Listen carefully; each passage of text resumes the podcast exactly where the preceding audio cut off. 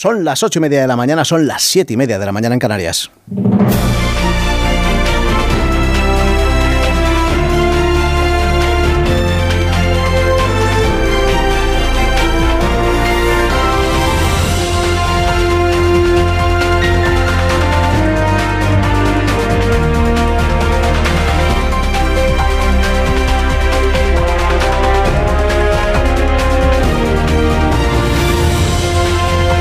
12 y 20 en todas las emisoras de Onda Cero, contándoles eh, cómo transcurre esta mañana. Esta mañana que nos lleva directamente hasta Ecuador, país en vilo, a esta hora. Acaban de dar allí la una y media de la madrugada y Guillermo Lasso acaba de decretar el estado de excepción durante 60 días después de la reunión de su Consejo de Seguridad. Las Fuerzas Armadas a partir de este momento se movilizan en todo el territorio nacional para garantizar la seguridad de los ciudadanos, la tranquilidad del país y las elecciones libres y democráticas del 20 de agosto, tal como lo ha previsto el Consejo Nacional Electoral. Han asesinado a Fernando Villavicencio, que hasta ayer era un completo desconocido aquí en España. Digo hasta ayer, hasta hace unas horas, porque su nombre recorre la prensa de medio mundo. Era un político candidato a las elecciones de dentro de 10 días, cercano a Guillermo Lasso, y al que las encuestas situaban como cuarta o quinta fuerza política de las ocho que se presentan a esos comicios del día 20. Salía esta madrugada de un mitin cuando le han disparado en el cráneo. Dos disparos en la cabeza, decía esto él mismo esta semana. Escuchen bien, a mí me han dicho que use el chaleco. Aquí estoy, camisa sudada, carajo. Ustedes son, ustedes son mi chaleco antibalas. Yo no necesito. Ustedes son un pueblo valiente y yo soy valiente como ustedes. Ustedes son quienes me cuidan. Vengan, aquí estoy. Dijeron que me van a quebrar. Y le quebraron esta madrugada, con varios disparos en la cabeza. El asesino ha muerto también tras un intercambio de tiros con la policía y otros seis detenidos que se sospecha que están detrás de, de esta operación, de este atentado. Allí en Ecuador Leo ahora mismo esto en las portadas. El diario Primicias lo despide así Fernando Villavicencio, el candidato que se forjó con denuncias. Una corta carrera política, pero larga vida pública. Forjó su trayectoria como líder sindical, periodista de investigación y asambleísta. El diario Metro Ecuador destaca una entrevista que le hizo un día antes de este atentado, en la que se presentó así. Salí de mi tierra pueblo de campesinos y agricultores. Estudié periodismo, me dediqué a investigar las mayores tramas de corrupción en los últimos 20 años. Por esas tramas que investigaba estaba sufriendo estas amenazas que él mismo denunciaba de forma pública y que lo había hecho también de forma privada. Veremos qué ocurre en esas elecciones del 20 de agosto en Ecuador y cómo transcurren allí los próximos, los próximos días. Por lo demás, aquí en España, la decisión del Tribunal Constitucional marca la actualidad. Dice el país, revés del Constitucional a Puigdemont en plena negociación de la investidura. La mayoría conservadora bloquea un recurso y la Fiscalía lo recurre por no haberse sometido al Pleno. ABC, el Tribunal Constitucional cierra la puerta a revisar la orden de detención de Puigdemont. Diario.es, la derecha maniobra en el Constitucional para complicar la investidura de Sánchez. El Confidencial. Puigdemont prepara una nueva ofensiva en Europa tras el rechazo del Constitucional. Su defensa anuncia que acudirá a Estrasburgo e ironiza con la rapidez con la que los jueces han rechazado su recurso. Ni un juicio rápido, dicen, es tan rápido. Fueron Puigdemont y Comín los que pidieron precisamente una respuesta cautelarísima. Bueno, y una cosa más sobre el Neandertal. Destaca hoy el periódico de España que se ha encontrado en Torrepacheco, Murcia, el esqueleto neandertal más completo del mundo, al que han llamado Paloma. Pertenece a una mujer de unos 20 años y lo más llamativo es que tiene la pelvis más completa y también la mejor conservada de las que se han encontrado. Han aparecido además otros tres esqueletos, dos personas adultas y uno de alguien más joven y se ha descubierto que ya el hombre del Neandertal se alimentaba de, materia vegetal, no solo de carne. Lo han descubierto analizando el sarro de los dientes. Más de uno. Rubén Bartolomé. Onda Cero. Saludo ya a mis eh, tertulianos eh, de esta mañana. Pablo Pomo, ¿qué tal? Buenos días, bienvenido. Buenos días, ¿qué tal? ¿Cómo estáis? Bien, bien, bien. Casimiro García Vadillo, ¿qué tal? Buenos días. Hola, buenos días. José Antonio Vera, ¿qué tal? Buenos días. Buenos días. Mm, no sé cómo, cómo, mm, cómo, estáis siguiendo los sucesos de esta, de esta madrugada en, en Ecuador. Eh, estamos diciendo, están de campaña electoral allí. El día 20 hay elecciones. Uno de los candidatos a la presidencia, eh, afín a Guillermo Lasso, al presidente, crítico, muy crítico con, con Correa. Mm, Fernando Villavicencio estaba denunciando en las, últimas, en las últimas semanas, en los últimos días, que había recibido amenazas de los grupos armados por las denuncias de corrupción que estaba realizando y hoy, como hemos dicho, al salir de un mitin directamente, en el momento en el que se montaba en el coche, eh, una persona le ha tiroteado, le ha matado, disparándole varios, varios tiros en la cabeza.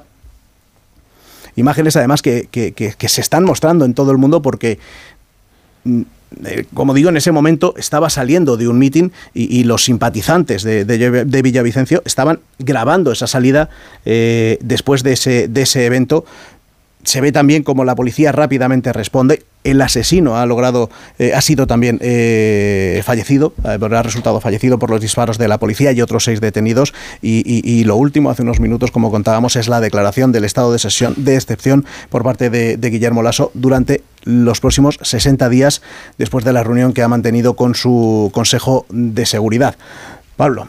Bueno, pues primero la conmoción, como todo el mundo.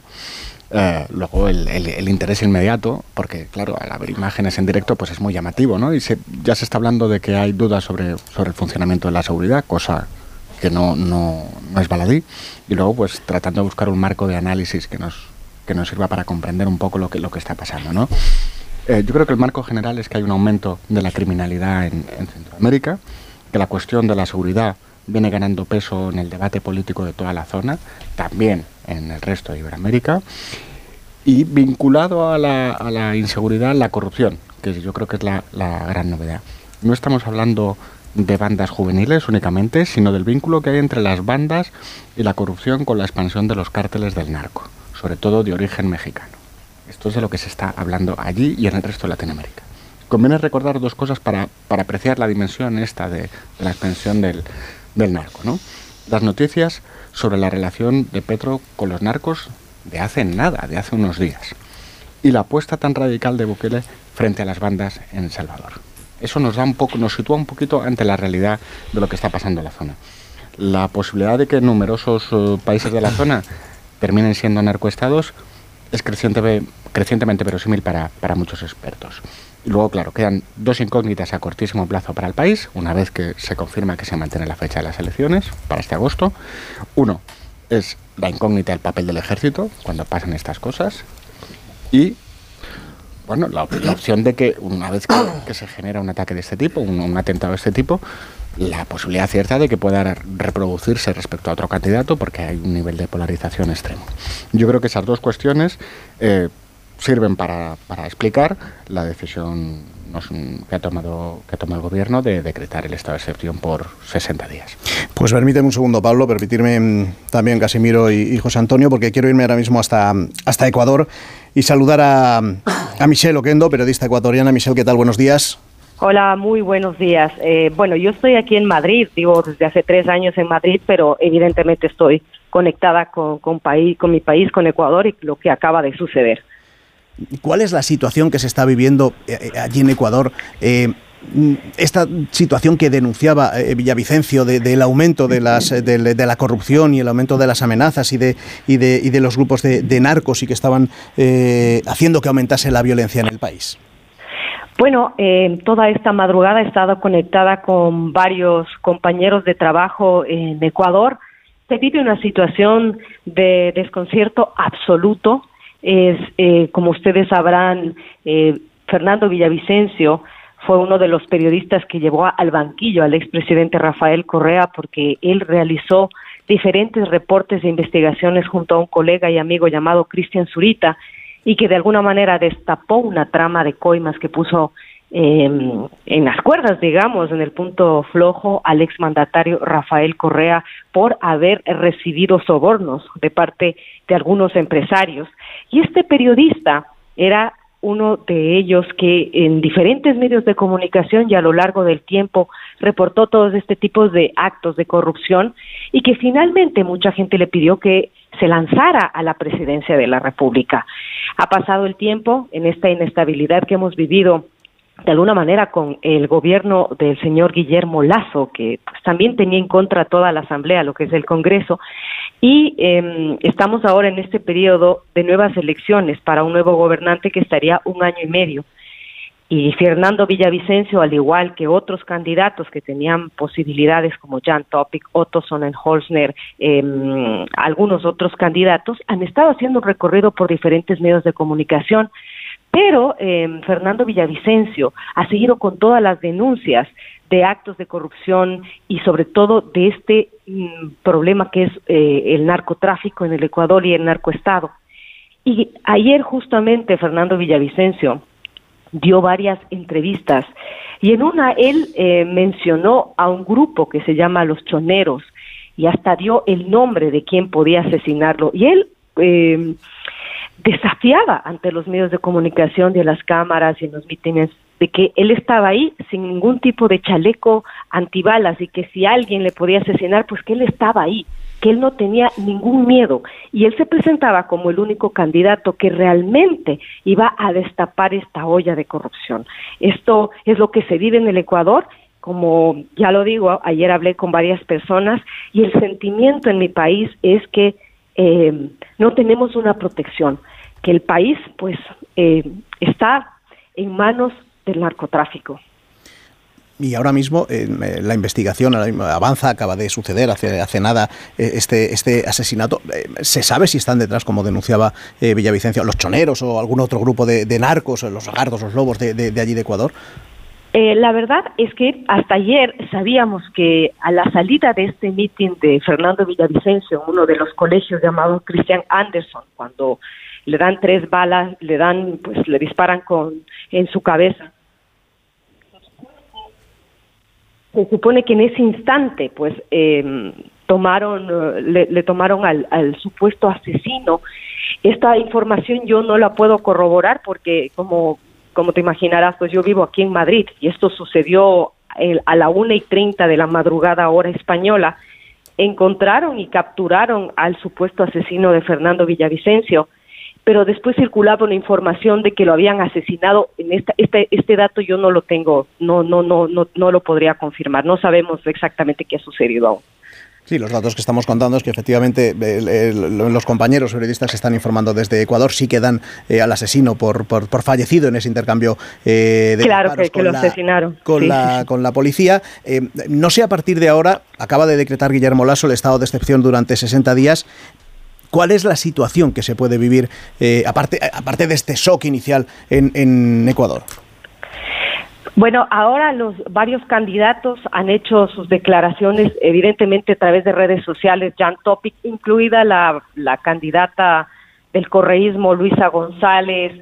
Los, los candidatos han dado su pésame, pésame y el sentimiento de dolor frente a los familiares y la gente. Eh, varios de estos candidatos lo que han hecho es suspender la campaña política que como sabemos el próximo domingo 20 de agosto se iba a desarrollar para quienes nosotros para quienes vivimos en, el extranjero íbamos a hacer un voto telemático por primera vez todo eso está suspendido esta madrugada también madrugada española hora de la noche en Ecuador el presidente actual Guillermo Lazo se reunía con autoridades y también con Diana Tamaín, que es la presidenta del CNE, del Consejo Nacional Electoral. Entonces tendrán que tomar medidas. También en las redes sociales veamos a mucha gente que reclamaba eh, con mucho dolor esta inseguridad que vive el país y que se tomen medidas frente a esta a esta posibilidad de suspender las elecciones del próximo 20 de agosto. Claro, ahora mismo, según lo comunicado por, por, Guillermo Lasso, a pesar de ese estado de, excepción, dice que por ahora la decisión es la de mantener las, las elecciones del próximo, del próximo día 20.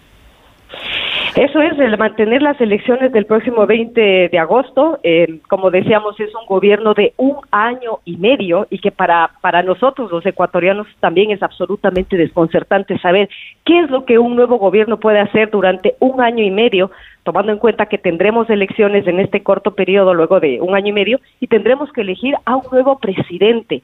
Ahora la, la gran incógnita es quién puede eh, realmente asumir justo chequeaba la cuenta de X, antiguo Twitter de Fernando Villavicencio, y él mostraba unas encuestas de, de Sedatos, de una empresa que hace encuestas en Ecuador, y él estaba, digamos, eh, según esta encuesta, en segunda posición luego de la candidata Luisa González con alrededor de 13,7% de votos. Eh, bajo esta bajo esta esta fotografía Fernando Villavicencio era el, segundo candidato con, con mayor fuerza. Mm, el resto de, candidatos presidenciales, muchos de ellos, eh, como decías, ha suspendido la, campaña y están pidiendo mantener la unidad del país para dar solución a este, a este problema que se ha hecho eh, público a, todo el mundo eh, con lo sucedido esta, esta madrugada. Eh, no sé si eh, algo así como un gobierno de concentración nacional es posible en una polarizada Ecuador como la de hoy.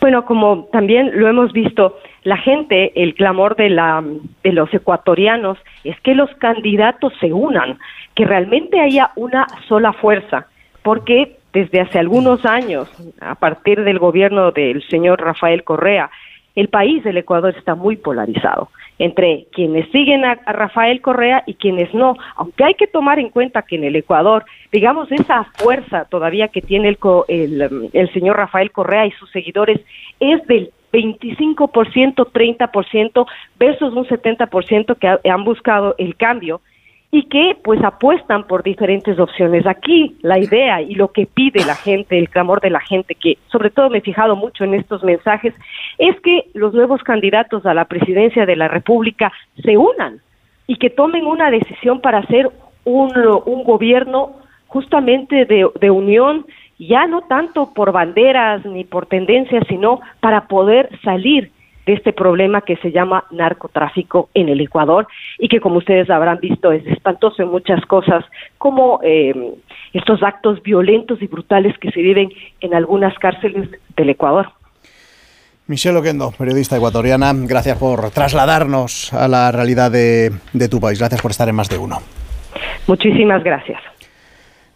Pues así de cruda se presenta esta, esta mañana. Vera. Sí, la verdad es que Ecuador es un, es un país que ha ido eh, degenerando de un tiempo a esa parte de una forma tremendamente terrible desde el punto de vista de la violencia.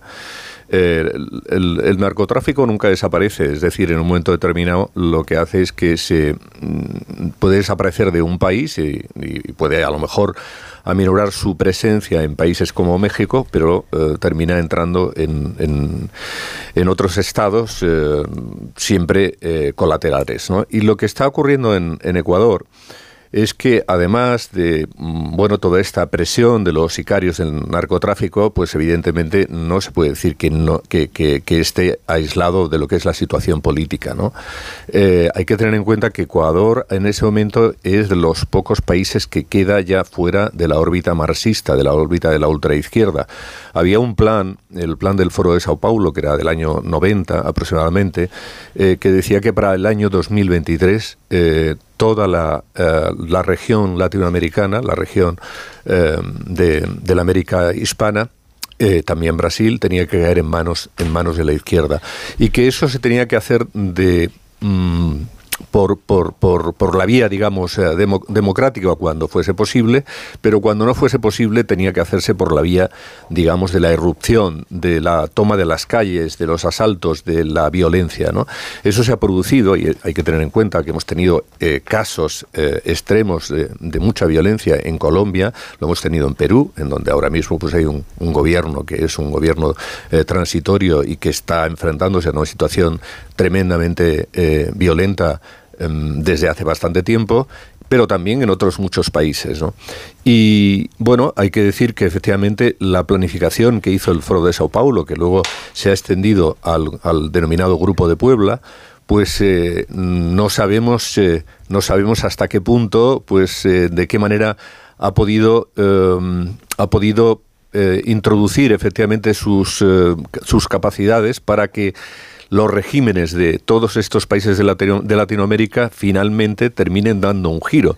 Y curiosamente, de los pocos que quedaban, que estaban al margen de, que es eh, Ecuador, pues vive una situación de extrema violencia de un tiempo a esta parte, con esta circunstancia que, claro, es muy llamativa, ¿no? La persona que más ha combatido al correísmo, a, Correa, eh, que sigue mandando mucho en Ecuador, mm, y que desde el punto de vista mm, periodístico pues hizo informes de investigación muy duros contra el expresidente de, del Ecuador, pues resulta que ahora ha sido asesinado y tiroteado, ¿no? Bueno, Mm, esto se puede ver, se puede pensar que son cosas que ocurren sin más. Cualquiera eh, también puede llegar a pensar que forma parte de esa misma desestructuración que se está produciendo en América Latina y que en este caso pues está afectando de una manera muy directa al Ecuador. Casimiro.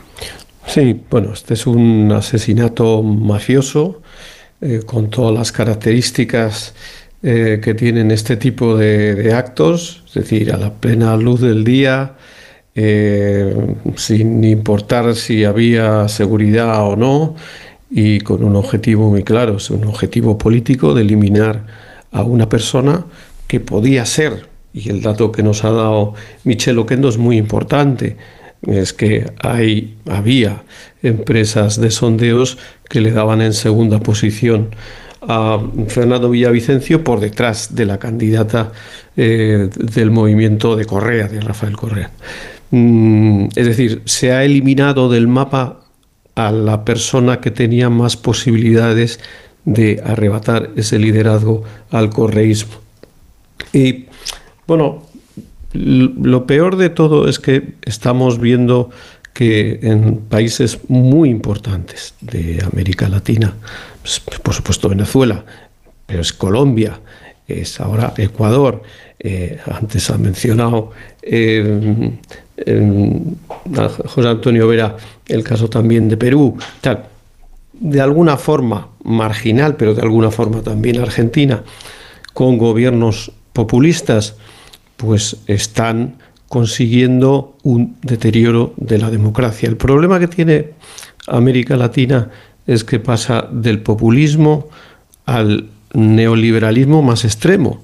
Es decir, cuando hay un país en una crisis muy terrible económica, las recetas del Fondo Monetario Internacional son durísimas y eso lleva a que haya mucha población que sufra las consecuencias de esos ajustes, de esas políticas duras y vamos con una especie de péndulo, ¿no? De regímenes ultraliberales a regímenes populistas. Y en medio de todo eso hay algo que, que, no se mueve, que es el narcotráfico. Y el narcotráfico con unas mm, mafias potentísimas, es decir, eh, desde luego AMLO, con toda su demagogia en México, no ha conseguido derrotar a las grandes mafias. Se dice que eh, el cártel de Sinaloa podía estar detrás de este acto criminal. Mm, pero lo que está claro es que esos cárteles existen, funcionan y se extienden por América Latina. Cárteles que controlan muchísimo dinero y por lo tanto están en el caldo de cultivo. La inestabilidad política y el narcotráfico es un cóctel terrible para la democracia. Las dos cosas son el fin de la democracia, que es lo que por desgracia refleja este atentado que estamos viendo, ¿no? Cómo la democracia en Latinoamérica, en la mayoría de los países de Latinoamérica, es débil o está en peligro de desaparición. Sí, claro, es que, es que tenemos que tener muy en mente la fragilidad de las democracias. ¿no? Eh, acelerada en Iberoamérica porque las condiciones ambientales son menos, menos propicias, eh, por ejemplo, porque la, la, clase media es muchísimo más débil. ¿no? También es verdad que populismo, esto que académicamente llaman los, los iliberales, ¿no? Eh, genera una anemia institucional, desprotege al sistema, baja los anticuerpos. Y cuando eso pasa, al final, tu sistema, tu democracia, tu país es más vulnerable a las fuerzas contrarias al interés general. y puedes derivar hacia la autocracia, hacia un estado de narcos o hacia lo que parece que vamos, que es ante, ante, el vínculo entre las fuerzas eh, más populistas y la delincuencia mexicana. Bueno, en este caso, además, en América Latina lo que ocurre y está ocurriendo es que el populismo está muy vinculado a la ultraizquierda, muy vinculado. Y es curioso porque, claro, países que eran tremendamente prósperos, como era el caso de, bueno, a ver, entre comillas, ¿no? No podemos hablar de América Latina que no haya ningún país que sea próspero, próspero al límite, ¿no? Pero el que era probablemente más próspero, que era Chile, de golpe y porrazo, se vio asediado por unas, eh, por, por, por, unas situaciones de violencia en la calle que eran absolutamente desconocidas. Eso después se trasladó a Colombia, eso después se trasladó a Perú, eso después se ha ido trasladando prácticamente y milimétricamente a casi todos los países de América Latina, tal como estaba diseñado, por cierto, en el foro de Sao Paulo. Y su objetivo era que cuando llegara el año 23, la región entera estuviera en manos de la ultraizquierda. Y curioso, porque esto prácticamente está producido.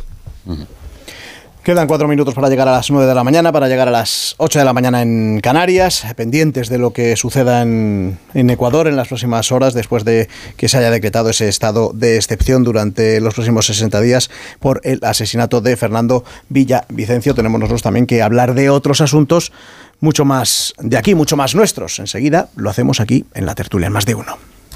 Más de uno.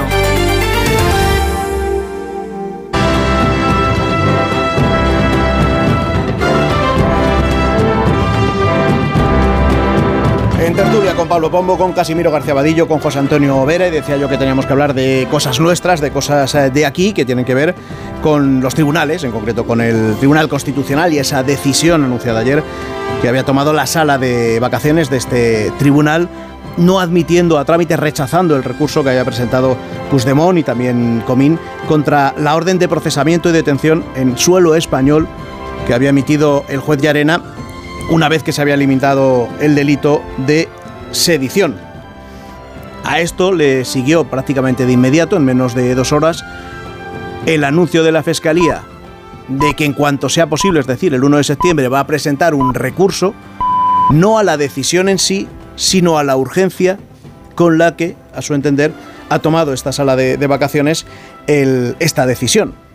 Claro, recordaba yo antes, es que el día 24, hace nada, hace tres semanas, la propia Fiscalía del Supremo le estaba reclamando a Yarena que ampliara la orden de detención no solo a suelo español, sino a todo territorio europeo e internacional por el pronunciamiento del Tribunal General de la Unión Europea, diciendo que efectivamente la inmunidad de, de Puigdemont y de Comín no le correspondía, no era tal, y que eh, acelerara esa búsqueda y esa captura, esa orden de búsqueda y captura para Puigdemont y para Tony Comín. Claro, yo aquí me pregunto, después de lo que se ha escrito desde entonces, remarcando de nuevo, que esta es otra pega nuestra de, habitual, que la decisión de la sala de vacaciones está adoptada por dos magistrados de mayoría de dos magistrados conservadores cuando la minoría era progresista, que la semana que viene va a dar la vuelta y que será al revés y que va a haber una mayoría eh, progresista y que luego cuando esto se eleve al pleno, que es lo que va a provocar precisamente el recurso de la fiscalía, la solución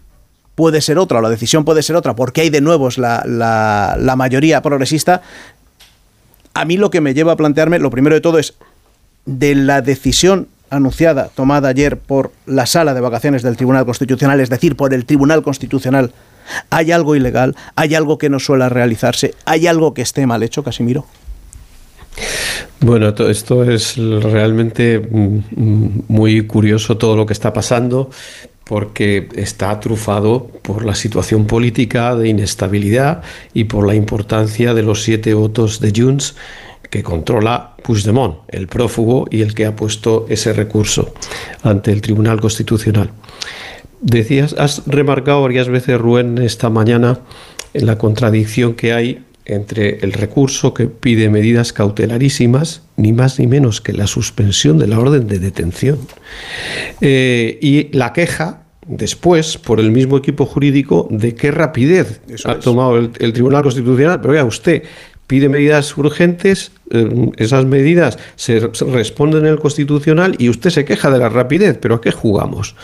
Entonces, estando Gonzalo Boyé por medio, que es un abogado, abogado de Puigdemont, que mm, hila siempre muy fino y que fue el artífice de la huida a Bélgica. O sea, Puigdemont no se va a Bélgica, a Bélgica por casualidad, se va a Bélgica porque hay unas circunstancias que permiten lo que ha ocurrido posteriormente, esa especie de asilo encubierto, etcétera, etcétera. Ahora la situación es la siguiente. Eh, este señor dice que tiene inmunidad parlamentaria, pero el Parlamento Europeo ha denegado esa inmunidad parlamentaria. Primer recurso ante el Tribunal General de la Unión Europea, que ha dicho que efectivamente este señor no es inmune parlamentariamente y que tiene que cumplir con la justicia. Y queda un último recurso ante el TEJUE, que es Tribunal Superior de Justicia Europeo, que es por ese recurso por el que el juez de Arena no ha extendido la orden de detención al resto de países europeos, pero sí la mantiene para España por esos dos delitos de rebelión y de malversación agravada. Entonces, hay que pensar siempre en que cuando eh, Puigdemont hace un movimiento, lo hace con un cariz político, no lo hace porque crea en la justicia. Él ya dice que no cree en la justicia y lo primero que ha dicho es que esto demuestra que el Estado español tal, no cree.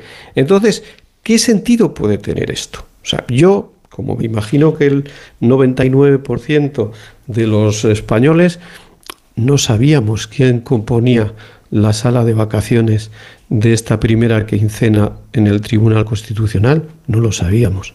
Pero Boyes sí lo sabía. Es decir, él sí lo sabía. Entonces, presenta ese recurso el día 31 de julio. Es decir, justo el día antes de que esa sala de vacaciones va a entrar en funcionamiento con dos miembros del llamado grupo conservador y un miembro del grupo progresista. ¿Es que acaso tenía alguna esperanza Puigdemont de que esas medidas se iban a adoptar, de que se iba a admitir el recurso y se iba a suspender la orden de detención? Pues yo creo que no. Yo creo que la jugada es precisamente la del victimismo. Es una vez más el Estado español contra Cataluña, esto demuestra que el Estado español, etcétera, etcétera. Esto para mí es lo que ha perseguido Puigdemont. Ahora bien, por el otro lado, me hace mucha gracia que desde el mundo del PSOE y el progresismo y tal se diga los conservadores quieren boicotear la negociación para la mesa del Congreso que es como tú también has dicho, la meta volante de lo que puede ser la investidura. Pero eh, vamos a ver, o sea, este señor está en su estrategia personal, absolutamente personal. y fijaos lo que hubiera sucedido, imaginaos este escenario, que, que sería tremendo. Se suspende cautelarmente la detención. Puigdemont se presenta en España. ¿Qué hace la Guardia Civil? ¿Le detiene? ¿No le detiene? En principio, si está suspendida cautelarmente por, por, por, el Tribunal Constitucional hasta que no se entre en el fondo. Y curiosamente, la propia Laura Díez la magistrada del Tribunal Constitucional que ha hecho ese voto particular, de lo que se queja el voto particular es de la urgencia, porque dice que en el fondo, en el fondo, cuando ese tema se discuta en el Pleno, ella votaría en contra del recurso, porque considera que sería un tratamiento privilegiado a Puigdemont el liberarle de la orden de detención del Tribunal Supremo. Es decir, está planteando la cuestión puramente de la forma, no del fondo. Entonces, eh, estamos de verdad em, em, jugando algo muy peligroso que es, uno, considerar que cuando la decisión del Tribunal Constitucional la toman dos señores que son conservadores, no es válida o no es legítima o es condicionada políticamente. Em, claro, si uno tiene ese planteamiento, a su contrario, también valdría.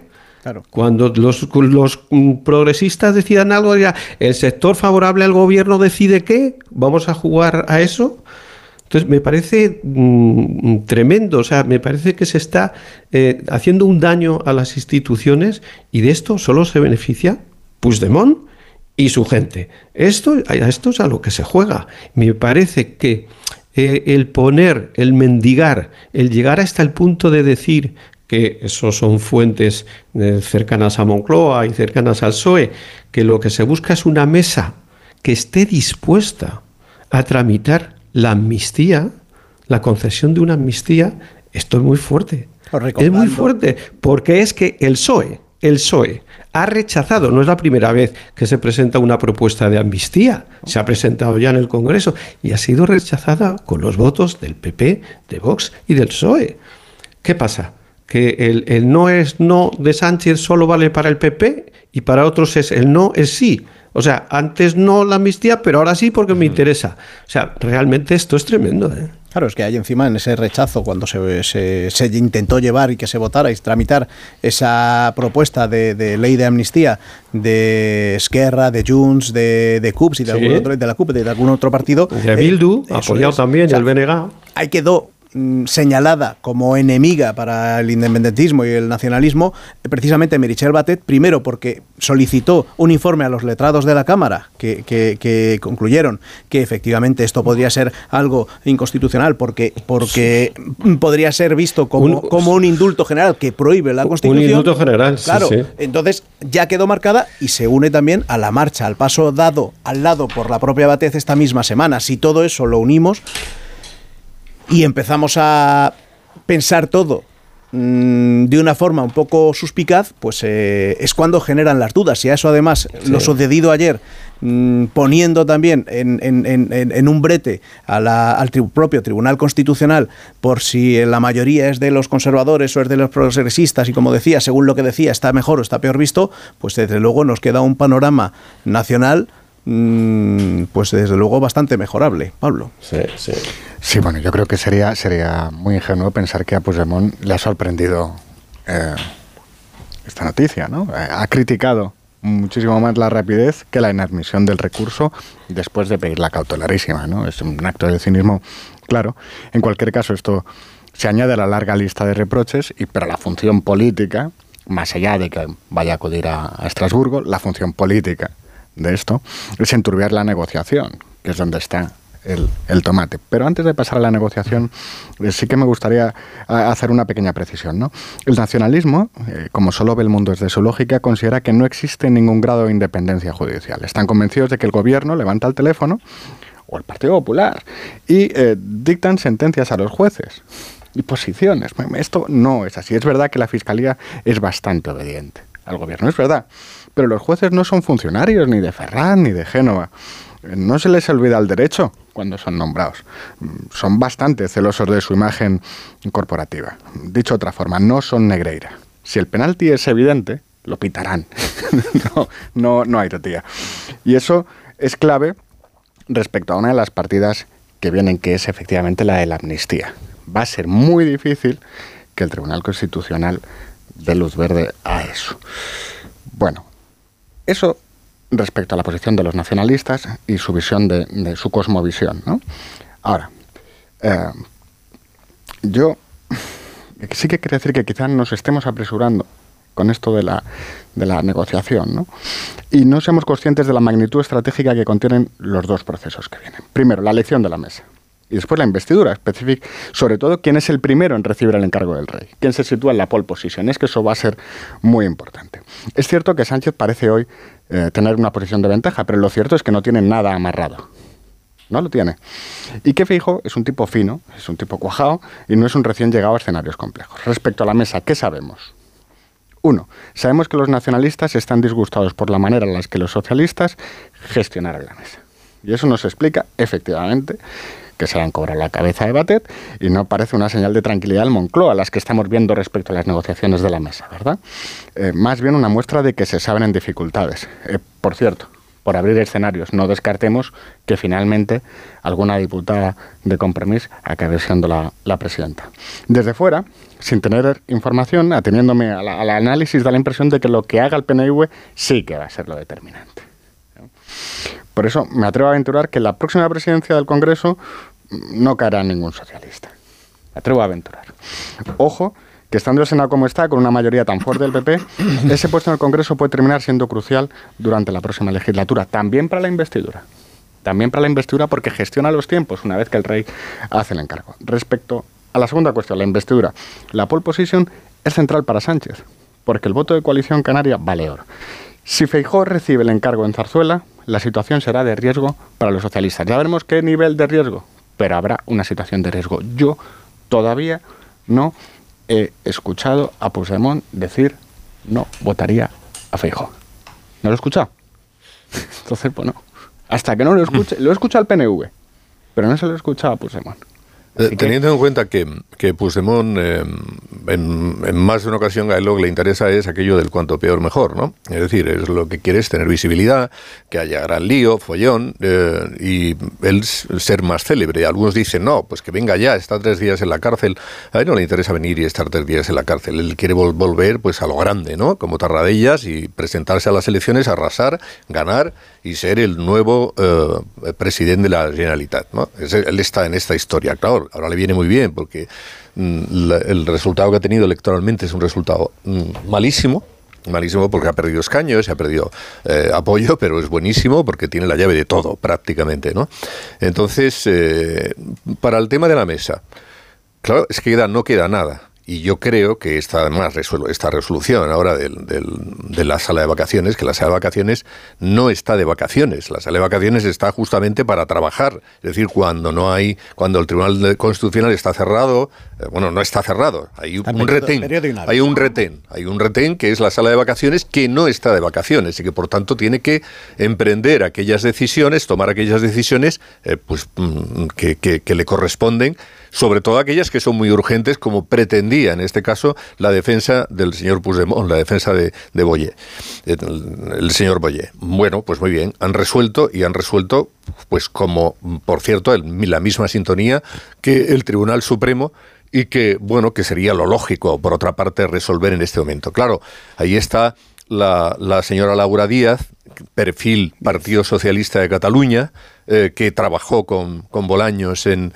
en Moncloa, que eh, ya en su día se dijo, ojo, a ver a qué personas vamos a meter en el Tribunal Constitucional, porque deberíamos meter a personas que no tengan un perfil político de ningún tipo, ¿no? Y se mete a Laura Díaz, que es una persona con un perfil político total, vinculada al, al PSC y vinculada al, al Consejo de Garantías Estatutarias de la Generalitat de Cataluña, y se mete además a Juan Carlos Campo, que es otro que tiene un perfil político todavía peor porque ha sido ministro.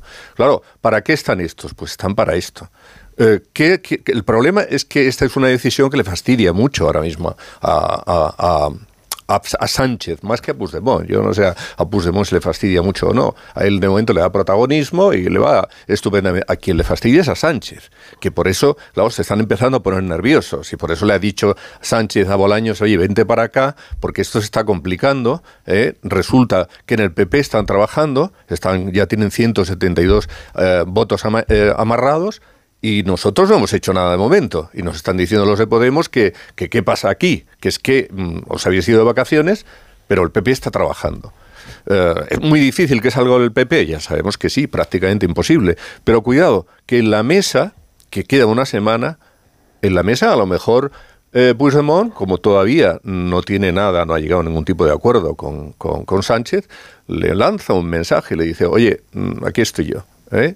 Y por tanto, te mando un primer mensaje, que es que no vais a controlar eh, el Congreso de los Diputados. ¿Por qué? Porque él tiene esa capacidad, si quiere hacerlo, lo puede hacer perfectamente.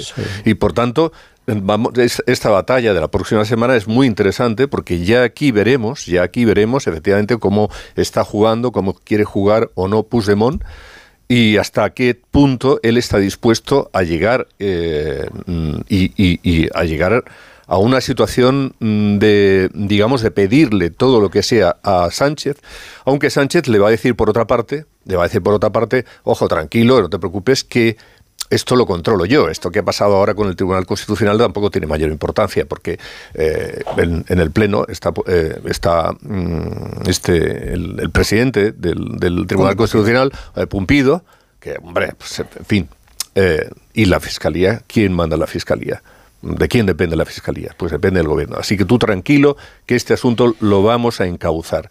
Estas cosas, evidentemente, pues son mensajes, y son cartas que cada uno tiene en la manga y que se van a poner sobre la mesa. Pero a mí me parece que para la semana que viene eh, el PSOE mm, no lo tiene todo demasiado bien y esta situación de ahora le perjudica. Pero lo sucedido ayer, la acción y reacción de ayer, ¿tú crees que puede variar la, la estrategia que pueda tener diseñada Puigdemont? Eh, la estrategia de Puigdemont probablemente sea la de mandarle el mensaje y decirle, mm, oye, que aquí mm, yo sí que corto el bacalao, yo sí que mando y por tanto, eh, si tú no me has dado nada para el tema de la mesa, mm, yo no tengo por qué comprometerme con vosotros. Pero dijera ayer la sala de vacaciones. Fuera ayer o no, evidentemente, digo, no, o sea, no, no, sí, incidir, incidir, como se ha hecho en las últimas horas desde algunos ámbitos, en la, en la, en la, el nombramiento, quién nombró a cada uno de los magistrados. Lo de ayer simplemente le viene bien, le, simplemente le viene bien a efectos de él tener más protagonismo, a a él, él, a él. Claro. Pero a partir Pero de ahí- vosotros de verdad creéis que a Puigdemont le interesa algo, algo, la gobernabilidad de España. Claro. No, nada, absoluto, no, ¿De Claro, verdad claro, creéis claro. que le interesa algo? O sea, él está en su dinámica interna y esa dinámica interna es quién es el partido hegemónico del independentismo en Cataluña. Entonces, em, decía antes José Antonio Vera que las elecciones le han ido mal. No, ojo. Bueno, ha ido bien desde el punto de vista del protagonismo, mal- ¿no? A quien le ha ido mal es a RC, que ha perdido seis escaños. A ese sí que le ha ido mal. Bueno, él tampoco le ha ido Él- bien. O sea, eh, ha perdido uno, pero de uno a seis, seis a uno. O sea, que las cosas hay que mirarlas siempre de manera relativa. El vencedor moral de las elecciones en el independentismo ha sido Puigdemont, porque dentro del- de la barrida de voto útil que ha habido en Cataluña y que se ha ido hacia el PSC, quien ha perdido de verdad, quien ha tenido sangría, ha sido RC.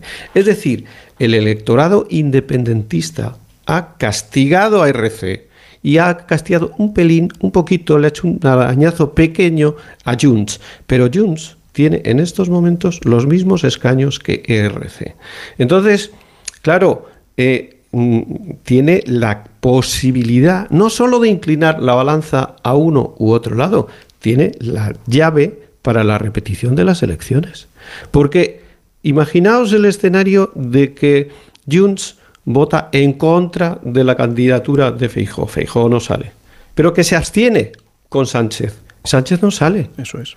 Es que no sale. Es que él tiene la llave de la repetición electoral y el escenario que más le interesa a Puigdemont, el escenario que más le interesa, y eso lo digo, Es el del lío. directísimas, es el de la repetición electoral. Por lo tanto, quien piense que se va a conformar Puigdemont con que no te preocupes, que ya discutiremos la amnistía. Bueno, sí, ya haremos algo de referéndum, pero ya, ya veremos si es vinculante o no, tú no te preocupes y tal. Es que no conoce al personaje, no conoce las claves en las que se mueve. Y porque además- señor, y porque además lo que le interesa es la inestabilidad. Y porque además Casimiro, probablemente en una repetición de elecciones, él sale muy beneficiado, porque ahora está cogiendo una fuerza brutal. Claro. Y claro, en una Es la repetición, él. puntilla. Claro, claro. Es- ojo, es la puntilla RC y no solo eso, es que en estos momentos la Generalitat de Cataluña está gobernada por un RC en minoría, en un gobierno solitario, en minoría. Aragonés tiene la minoría de ERC. Un varapalo electoral en las generales, en las eh, hipotéticas generales repetidas, obligaría a Aragonés adelantar las elecciones en Cataluña. No se podría sostener ya ese gobierno más, que de hecho es un gobierno muerto, pero tendría que adelantarlas. Ese es el escenario. Es decir, Puigdemont lo que tiene es, el dibujo que tiene es ese, no otro. Es decir, elecciones, puntilla ARC, elecciones anticipadas y Junts se convierte en el partido hegemónico del independentismo. Entonces sí, eh, Sánchez, ven aquí, que vamos a negociar, pero no ahora, ahora no. Es decir, eh, yo creo que se equivoca Sánchez si piensa que tiene alguna opción, alguna, de convencer a Puigdemont de que le dé su apoyo para la mesa, o lo más importante, claro, la mesa es el aperitivo en la, en, en la sesión de investidura. En este momento, Sánchez lo tiene tan mal como Feijó. Pablo. Sí, yo, yo creo que las- los mejores análisis son los que se hacen sin, sin anteojeras y con humildad intelectual, sobre todo después de lo que hemos vivido en estas generales. ¿no? Eh, hay, hay que abrir todas las opciones que no estén completamente cerradas. Hay un escenario insospechado a día de hoy y por eso yo creo que hay que reivindicarlo. Hay que pintarlo en la pizarrita, ¿no? Eh, y es que Puigdemont pueda abstenerse en el caso de que Feijóo o Sánchez se presenten a la investidura porque diga que sinceramente se la bufa la gobernabilidad de España. Puede parecernos improbable, pero esto no es imposible y hay que tenerlo apuntado en el, en el árbol de decisiones. Y además, esa posibilidad de que se abstengan los dos escenarios ah, no está desprovisto de incentivos para Puigdemont. De momento se me ocurren tres que, que, no son menores. Primero, si Sánchez es elegido, no habría moción de censura viable, pero si Feijó lo fuese, sí la habría. Es decir, Puigdemont tendría una mayor capacidad de presión potencial. Eh, segundo, si Sánchez no fuese pre presidente, el PSC tendría más dificultades para alcanzar el gobierno de Cataluña y ese es el teatro de operaciones central para Puigdemont y para el nacionalismo catalán. Tercero, si Sánchez, no fuese presidente, las opciones de movilizar al, independentismo en las calles aumentarían con el PP en Moncloa y además con un respaldo de Vox. Por lo, por lo pronto, quizá no de tiempo, pero a que la próxima diada ya sería bien distinta en un escenario así. Es verdad que esa abstención posible, y en estos momentos poco probable ante una investidura de Feijó, tiene claras contradicciones. Conlleva dar el poder a la derecha, al españolismo, y eso puede ser interpretado como una traición, el rollo de los botifler, ¿no? en, la sentimentalizada política catalana. Eso es así.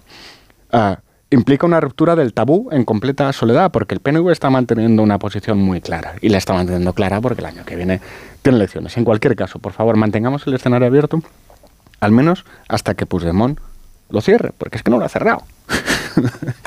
este hombre mide, mide bien sus palabras. No nos apresuremos a dar por hecho que algo no ocurrirá cuando estamos hablando de una persona que verdaderamente es impredecible. Bueno, decías tú que si Sánchez sale, sale, elegido no hay moción de censura viable. Eh, sí que la hay, eh, cuidado. Bueno, sí claro. que la hay. Sí que la hay porque veamos un escenario, por ejemplo, el PNV no quiere moverse ahora claro. y probablemente, cuidado, que el PNV, vamos a ver qué es lo que hace, porque claro. el PNV no tiene por qué votar que sí ni a Feijó ni a Sánchez, porque a lo mejor eso le perjudica sus intereses en, claro. en el, en el País Vasco. Está, per, está, perdiendo, mu, ha, ha, perdido mucho poder territorial, ha perdido eh, muchos representantes y bueno, el hecho de que haya estado apoyando a, al, al, gobierno Frankenstein, yo creo que eso no es ajeno al resultado que está teniendo el PNV. Si el PNV pierde las próximas elecciones porque las gana Bildu y Bildu gobierna con el Partido Socialista, cuidado, ¿eh? Cuidado. Porque dices tú, no hay moción de censura viable. Pues sí que la habría. Bueno, pero es más viable, ¿no? Estamos sí, de acuerdo. Sí, no, evidentemente, claro, pero sí que la habría. Sí. Porque, porque en un escenario de ese tipo, ¿eh? el PNV Mm, claro que sí, si hay un, hay un escenario en el que hay una coalición de Bildu con los socialistas, Podemos, etcétera, etcétera, como a la Navarra, ¿no? Eh, el PNV, como, como que no es capaz de, de, de, apoyar en ese caso una moción de censura contra Sánchez, apoyando a Feijó. Por supuesto que sí. Sí, pero eh, fijaos que el PNV ha perdido la opción de tener mucho poder. O sea, si el PNV hubiera decidido dar el sí en la investidura a Feijó, estaríamos hablando de otra cosa ahora mismo. Pero al decir que no, al decir que no, le ha dado todo, todo a Junts. Es que es Junts quien decide en estos momentos Exacto. hacia dónde, hacia dónde vamos a ir. Ese para mí es un error tremendo, porque decir, bueno, es que el pactar le ha castigado, bueno, pero depende porque mm, Bildu ha pactado y a Bildu le ha salido bien la cosa, ¿eh? O sea, que mm, el escenario en el País Vasco es distinto al escenario catalán, pero lo que está claro es que al decir no y no y no, el que se ha descartado como una opción para realmente tener la manija, la clave de la política española ha sido el PNV y la ha dejado todo en manos de Puigdemont. Puigdemont en estos momentos lo puede decidir si es presidente Sánchez, si es presidente Fijo o si vamos a elecciones. Para mí, la opción que él más quiere es la de las elecciones, porque decía eh, antes Pablo, y con toda razón, que claro, darle el poder a, a Feijó, esto como que en Cataluña eh, a sus votantes no les gustaría mucho. Pero, oye, a ninguno de los dos, Oye, yo a ninguno de los dos. Los dos son españolistas. Eh, eh, Sánchez apoyó el 155 del PP que os voy a decir y vamos a nuevas elecciones. Ese es el escenario que le interesa a, a Puigdemont. Y ojo, y a lo mejor es un escenario que no le desagrada a Sánchez. Porque Sánchez siempre tiene también la opción de decir, oiga, yo no he pactado con Junts porque me pedían cosas que yo no les podía dar porque yo defiendo la Constitución española. Oye, mira qué baza electoral. Y a lo mejor a Feijó tampoco viendo el panorama de Vox y claro, etcétera, etcétera. Exacto, es decir, es que a lo mejor lo que vamos es a un escenario de mucha mayor concentración del voto en los dos grandes partidos. Mira, pues ahora pero esto ya digo, hablamos del Partido Popular y hablamos de, de Vox, pero tengo que hacer una pausa muy pequeñita, muy pequeñita y seguimos en tertulia. Aquí en más de uno. En Onda Cero, más de uno.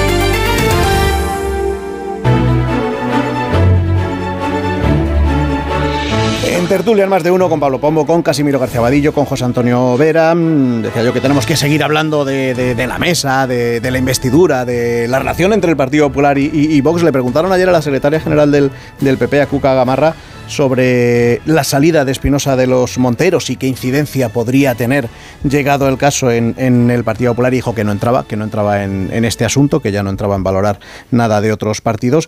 Pero lo que sí que dijo, bueno, primero fue insistir en que como primera fuerza eh, parlamentaria su intención es la de lograr la mayoría de la mesa, presidir el Congreso en la votación de dentro de una semana justo y también en la intención manifestada ya en numerosas ocasiones de que como ganadora de las elecciones Feijó opte, si así se lo pide el rey, a la investidura, a someterse a la aprobación o no del, Parlamento. Pero luego también dejó este otro argumento, esta otra queja mm, de que el presidente del gobierno no le ha felicitado todavía a, a Feijó, que no ha reconocido el resultado de las elecciones al no felicitar Sánchez a Feijó, y lo dijo con este argumento que quiero también que valoréis. Una puesta en duda de la legitimidad de nuestro sistema electoral y una falta de respeto a los electores pasa por no reconocer que este es el resultado electoral y por no reconocer quién ha ganado las elecciones. Sin duda alguna, esto no tiene precedentes en nuestro país. Los únicos países en los que no se reconoce a quién gana son aquellos en los que las elecciones no son precisamente transparentes.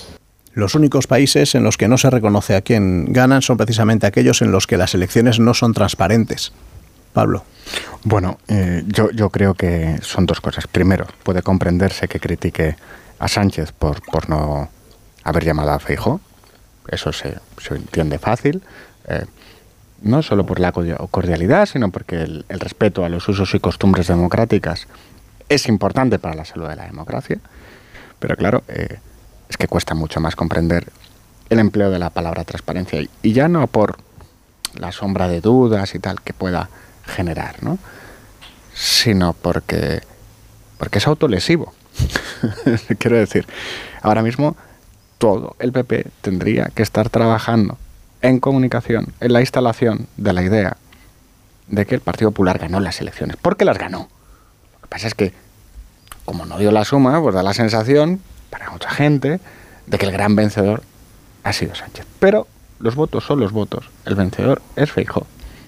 Y ese triunfo es el que, el que le pone en el trampolín de la investidura. Entonces, todo lo que no sea remar en la idea, Feijóo ha ganado las elecciones, es dañino para el Partido Popular.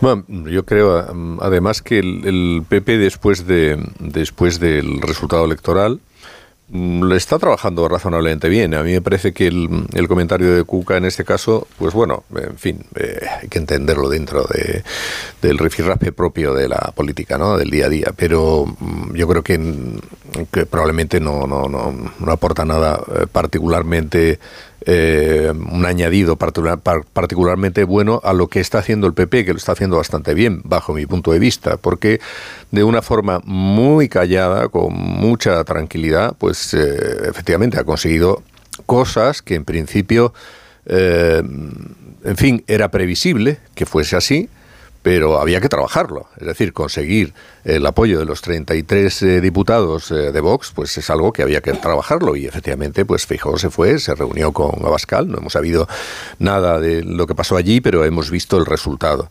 Y eh, después se ha trabajado a UPN y también parece que, que, el, que a Coalición Canaria. Por tanto, y también se ha intentado hacer gestiones con el, con el PNV que sería la cuadratura del círculo. Lo que pasa es que ya sabemos y sabe fijo que eso pues no, no, no, no le va a salir, ¿no?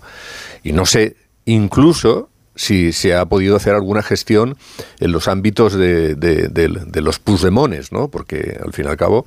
Eh, mm, siempre que el planteamiento sea un planteamiento dentro de la Constitución, que eso se dijo mm, en un primer momento, pues eh, no es algo que, sea, que, se tenga que rechazar o que se haya rechazado. Pues Me imagino. sirve de pista, Elías Bendodo acaba de decir en una entrevista en, en, una radio, creo que era Radio Nacional, que, tenemos que tener la habilidad de, hablar con todos, pero que una cosa es hablar con todos y otra es tragar con todos.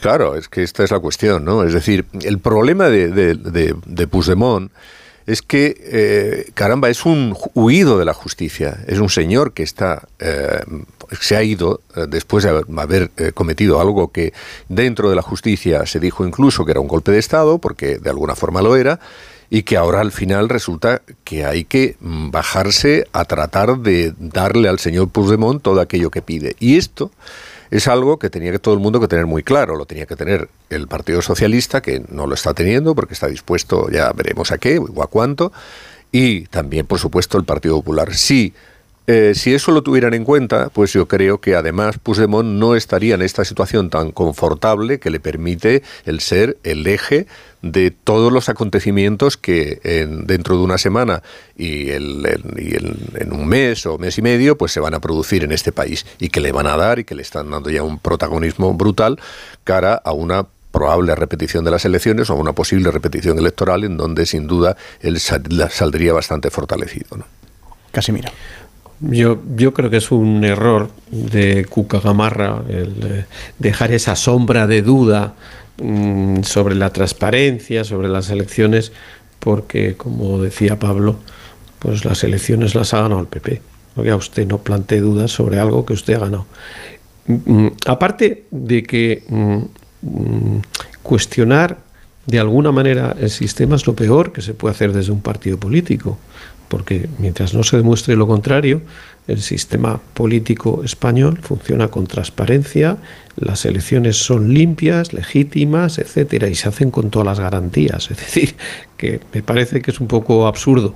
Puede ser, como apuntaba José Antonio, típico calentón de declaraciones de, de la sala de vacaciones del PP, pero ojo, no vaya a ser que esto sea una línea argumental, si es una línea, eso ya es gravísimo. Si es un calentón, pues chico, todos tenemos un mal día y a lo mejor el mal día de, de Cuca Gamarra fue ayer. Pero yo, mm, yendo, no sé si me salto el orden de lo que has planteado, pero sí que creo que el tema importante de verdad, de lo, que ha pasado en los últimos días, está pues en la salida de Espinosa de los Monteros de Vox y claro, eh, la cortesía y la delicadeza están, yo no me meto ahí, yo no voy a decir nada, pero pues, están brindando con champán en Génova, porque evidentemente esto significa que el ala liberal, el ala más seria, más sensata de Vox, ha perdido la batalla.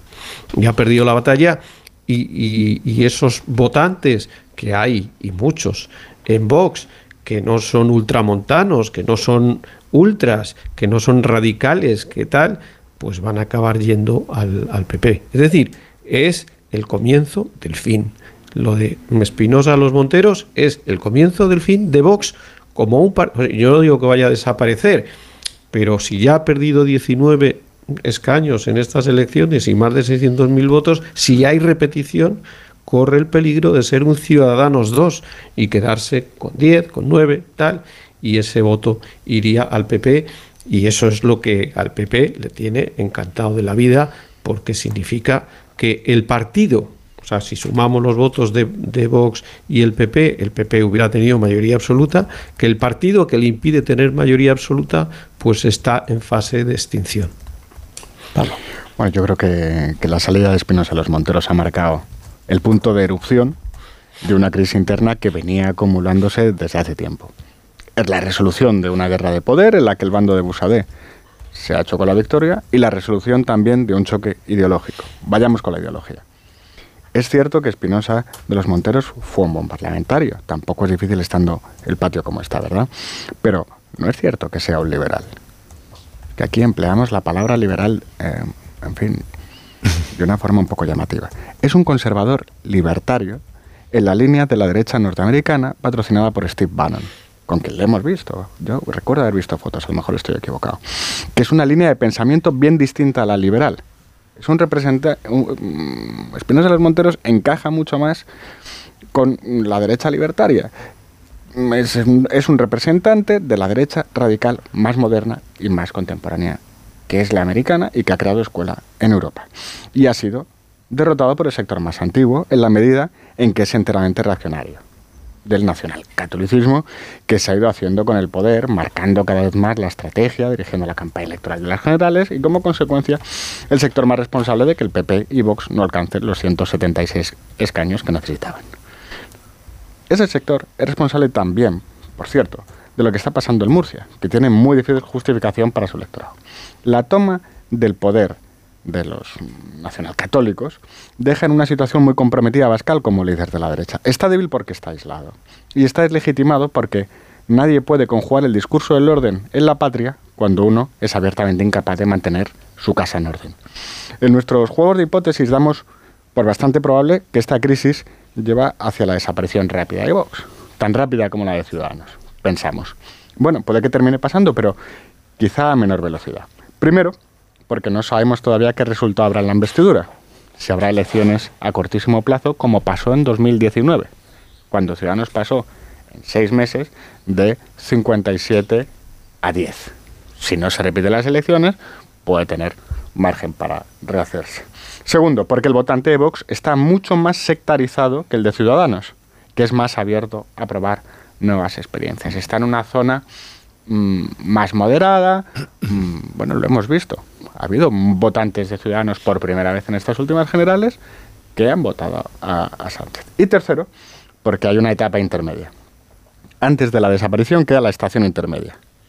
Ahora mismo están en el 12-3 y antes de desaparecer y de que celebren el champán y todo, en fin, todo esto, primero deberían bajar a la zona del 5, del 6, del 7, en ese 7 en el que estuvo Ciudadanos antes de desaparecer. O sea que, bueno, queda, queda tiempo para Vox. Yo creo, yo creo que siempre mm, es curioso que ahora, claro, todo el mundo habla maravillosamente bien de Espinosa de los Monteros, que es verdad que es un hombre, pues oye, bien formado, sin duda alguna, y de lo más eh, presentable que había dentro de las estructuras de Vox, ¿no? Pero ahora mm, a mí me hace mucha gracia ver cómo desde la izquierda se habla maravillosamente bien de Espinosa de los Monteros, como si fuese aquí, no sé, el, este es el, bueno de Vox, el liberal, no sé cuántos.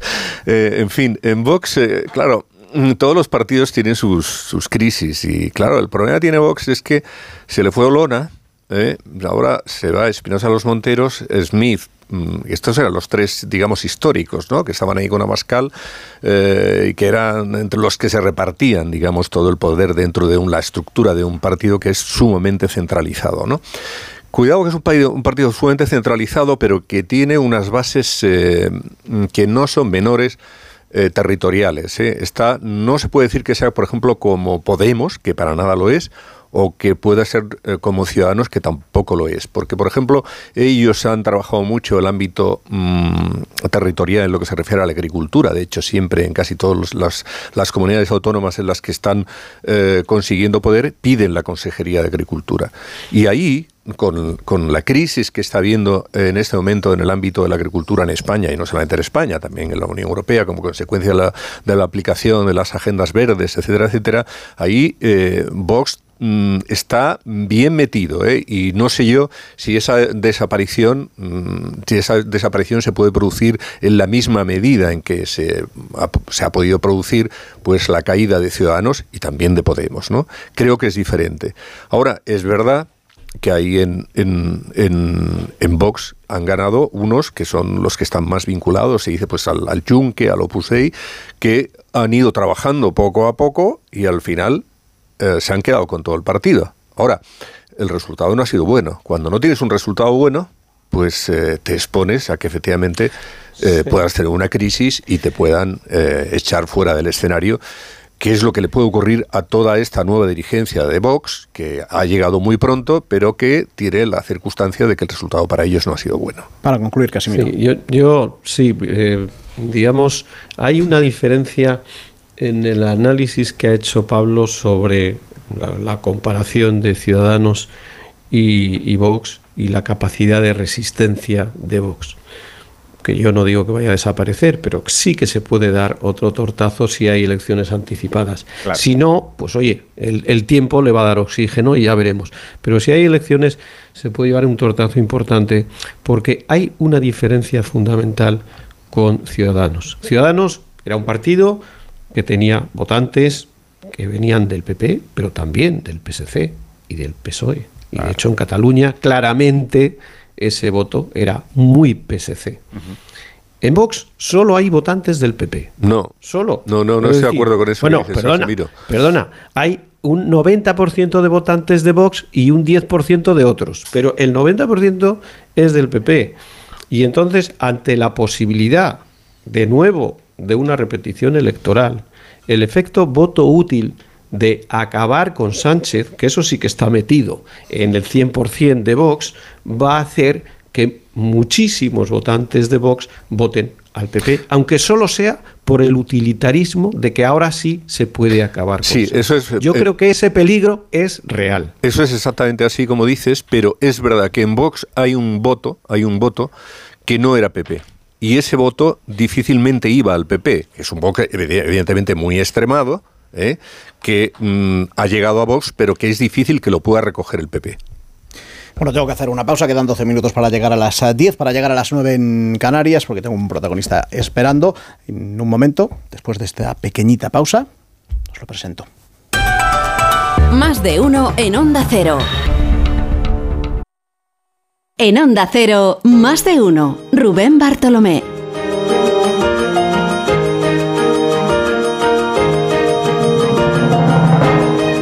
minutos llegamos a las 10 eh, de la mañana, llegamos entonces a las 9 de la mañana en Canarias, seguimos en tertulia con Casimiro García Abadilla, Abadillo, con José Antonio Vera, con Pablo Pombo y, quería yo hablar de, un asunto bastante interesante porque ya le hemos estado contando que ya es posible inscribir en el registro civil, en el registro civil a los, a los bebés fallecidos antes, antes de nacer, si tienen más de, seis meses de gestación. Es más, no solo es posible, sino que es obligatorio. Y si los padres quieren, también pueden ser inscritos con un nombre. Hablamos de las muertes perinatales, que son las que se producen desde la semana 22. En España estamos hablando de unos eh, cuatro casos cada, cada mil nacimientos, según los últimos eh, datos, la última estadística del INE. Se trata esta de una medida que, no tiene un efecto jurídico directo, no tiene efecto jurídico alguno, pero que sí que puede resultar determinante para, esos padres que sufren una, muerte perinatal por algo muy fácil de entender, porque les puede ayudar a superar el duelo, a recuperarse física, y emocionalmente. Quiero saludar a, Vanessa Bueno, que es supervisora del, Servicio de Obstetricia y Ginecología del Valdebrón de Barcelona. Doctora Bueno, buenos días. Hola, buenos días. Lo primero, ¿qué supone este cambio para una pareja que ha sufrido una muerte perinatal? Eh, es un, gran paso.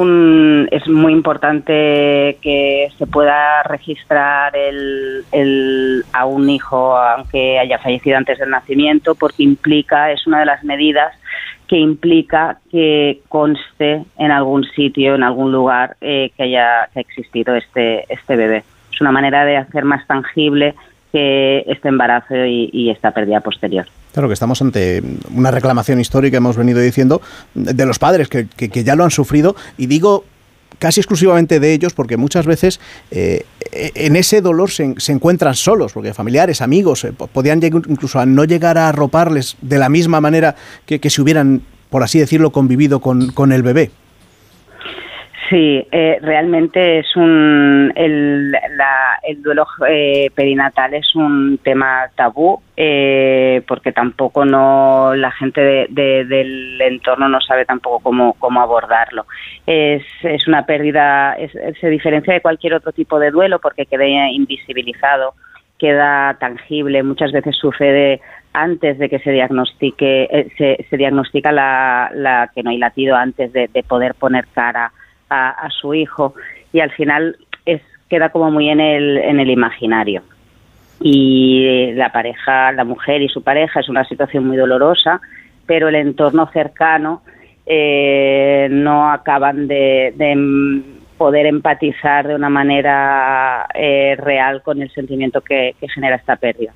Claro, decíamos que es, que es un paso, un paso importante, pero, pero es solo un paso. O sea, los, los padres, eh, las mujeres que lo sufren los padres, eh, dicen que también eh, sería necesario un protocolo para profesionales. Precisamente vosotros en el, en el, en el Valdebrona acabáis de presentar un protocolo para enseñar a, a los profesionales, por ejemplo, a cómo tienen que dar una noticia como esta a los propios padres. Sí, el, nosotros lo que hemos, el protocolo que hemos hecho es pretende ser una, guía para los profesionales que están acompañando en la pérdida desde el diagnóstico hasta un, un tiempo posterior a, al nacimiento. Sí, es un protocolo que en principio lo que eh, se centra mucho en la mujer, en su pareja y el objetivo era dar herramientas a los profesionales para ayudar a hacer eh, este acompañamiento de una manera mucho más efectiva. Además, una de la, dentro del, del protocolo, el, la novedad, o hemos querido, eh, dentro de la línea de centrarnos en la mujer, hemos añadido un plan de parto de acompañamiento a la pérdida perinatal, en el que damos a escoger a la mujer y a su pareja de qué manera quieren afrontar la vivencia del parto y si tienen alguna y cuáles son sus preferencias para despedirse de, de su, de su bebé. Claro, y la explicación de que esto no se haya hecho hasta ahora nada parecido es porque, como hemos contado aquí, los, los casos en España son relativamente pocos. Mm, No, no sabría decir. Esto al final acaba siendo como una, un- una evolución de, creo que de concepción social de lo que es la, la muerte en general y la muerte perinatal. Eh, al final la, sociedad ha tirado más para hacia una que no pasa nada así por mostrar sentimientos, no pasa nada por estar dolido. Eh, mujeres que han sufrido por una pérdida, han sufrido una pérdida perinatal han demostrado que eh, realmente para ellas es una situación dolorosa y que a lo mejor hace muchos años se han sentido mal, poco acompañadas o poco entendidas por la sociedad o incluso por sus familiares. Y poco a poco ha sido un mensaje que ha ido calando y que los profesionales al final nos hemos tenido que, que adaptar a las necesidades y a las demandas de, de las usuarias. Y, y, por cierto, ya para, para, para terminar, eh, ¿por qué si en, si en el embarazo se habla de, de semanas, por ejemplo, en esta cuestión de, de, la posibilidad de inscribir o la obligación de inscribir a los bebés eh, fallecidos antes de nacer en el registro civil, se habla de meses? Mm, No sé si la ley contempla meses o incluso son días. Diría que son 180 días lo que queda contemplado en el registro. O sea que hemos hecho la traducción habitual que hacemos Sí. cuando no estamos embarazados de, para que quede más claro eh, hablar de meses y no de semanas o de días. Sí, sí. Ah, pues pensaba yo que había alguna explicación, pues así me quedo mucho más, eh, me queda mucho más claro cómo es la situación. Vanessa Bueno, supervisora del Servicio de, de Obstetricia y Ginecología de- del Valdebrón de, de Barcelona, muchas gracias por contarnos em, todo lo que tiene que ver con el duelo perinatal y, y estos pasos que se están dando tanto en, en- en tu hospital como, como de manera general en la sociedad. Gracias. Muchas gracias a vosotros. Buenos días. Buenos días, porque es un avance. Al final parece algo pequeñito, pero el, el duelo perinatal existe y es verdad que hasta que a uno no le toca de cerca, a lo mejor no se da cuenta de lo que, de lo que Claro. puede suponer. Claro, es verdad que es un tema delicadísimo y en el que tenemos que ser empáticos. Yo, que tengo una posición liber- liberal, respeto, por supuesto, la libertad y eh, la necesidad de buscar la felicidad que, refle- que reflejaba la, co- la Constitución de Cádiz y, por consiguiente, disminuir el sufrimiento que aquí es muy alto. Hay que ayudar al duelo. Ahora bien, dicho esto y expresar mi empatía, sí que tengo la sensación de que no sé dónde han estado los trámites parlamentarios y no sé dónde ha estado el debate público. Y la explicación de esto, Y debería haber un debate público sobre esta cuestión, porque, oye, estamos hablando de una cuestión importante que es otorgar personalidad jurídica al no nacido. No digo que esté en contra, digo que no se ha hablado ni se ha debatido de ello. Eh, por ejemplo, ¿es o no es una concesión a los grupos pro vida? No digo que esté en contra, pero no se ha debatido. Y del mismo modo, oye, ¿supone o no supone una amenaza al derecho al aborto? No, digo que lo suponga, pero convendría hablar de ello. Pero es una cuestión importante. ¿eh? Y son asuntos que quedan encima de la Es mesa. Muy breve, muy breve, Casimiro. Sí, sí, es un debate. No se le da personalidad jurídica, porque mm, parece ser que ese paso no se da, Eso es. pero sí que es cierto que abre ese debate mm, de, de discusión, mm, de, de que alguien pueda plantear, oiga, eh, entonces, cuando se produce un aborto, ¿ante qué escenario estamos? Bueno, pues ese debate O sea, lo, eso- lo iremos abordando en las próximas. Tengo que irme, Casimiro, porque además acaba de llegar toda elegante también Alicia para, para entregaros unos Callahan. Y es que ya está disponible el avance de la nueva temporada de los Callahan en nuestra web callahan.es. Descubre las nuevas tendencias para ti o para los más pequeños. Lo tienes todo, ¿eh? Si quieres para ti en nuestra web callahan.es, si quieres para los más pequeños en la web gorilla.com. Zapatos diseñados con la mejor tecnología, punteras reforzadas para ellos, cierre de velcro y forros transpirables y para vosotros un zapato que se adapta al pie. Tecnología, diseño y confort a buen precio. Pablo Casimiro, José Antonio, gracias por estar esta mañana con nosotros. Están sonando Gracias. las horarias. Quiere decir que viene la información y después más más de uno con Begoña Gómez de la Fuente. Más de uno.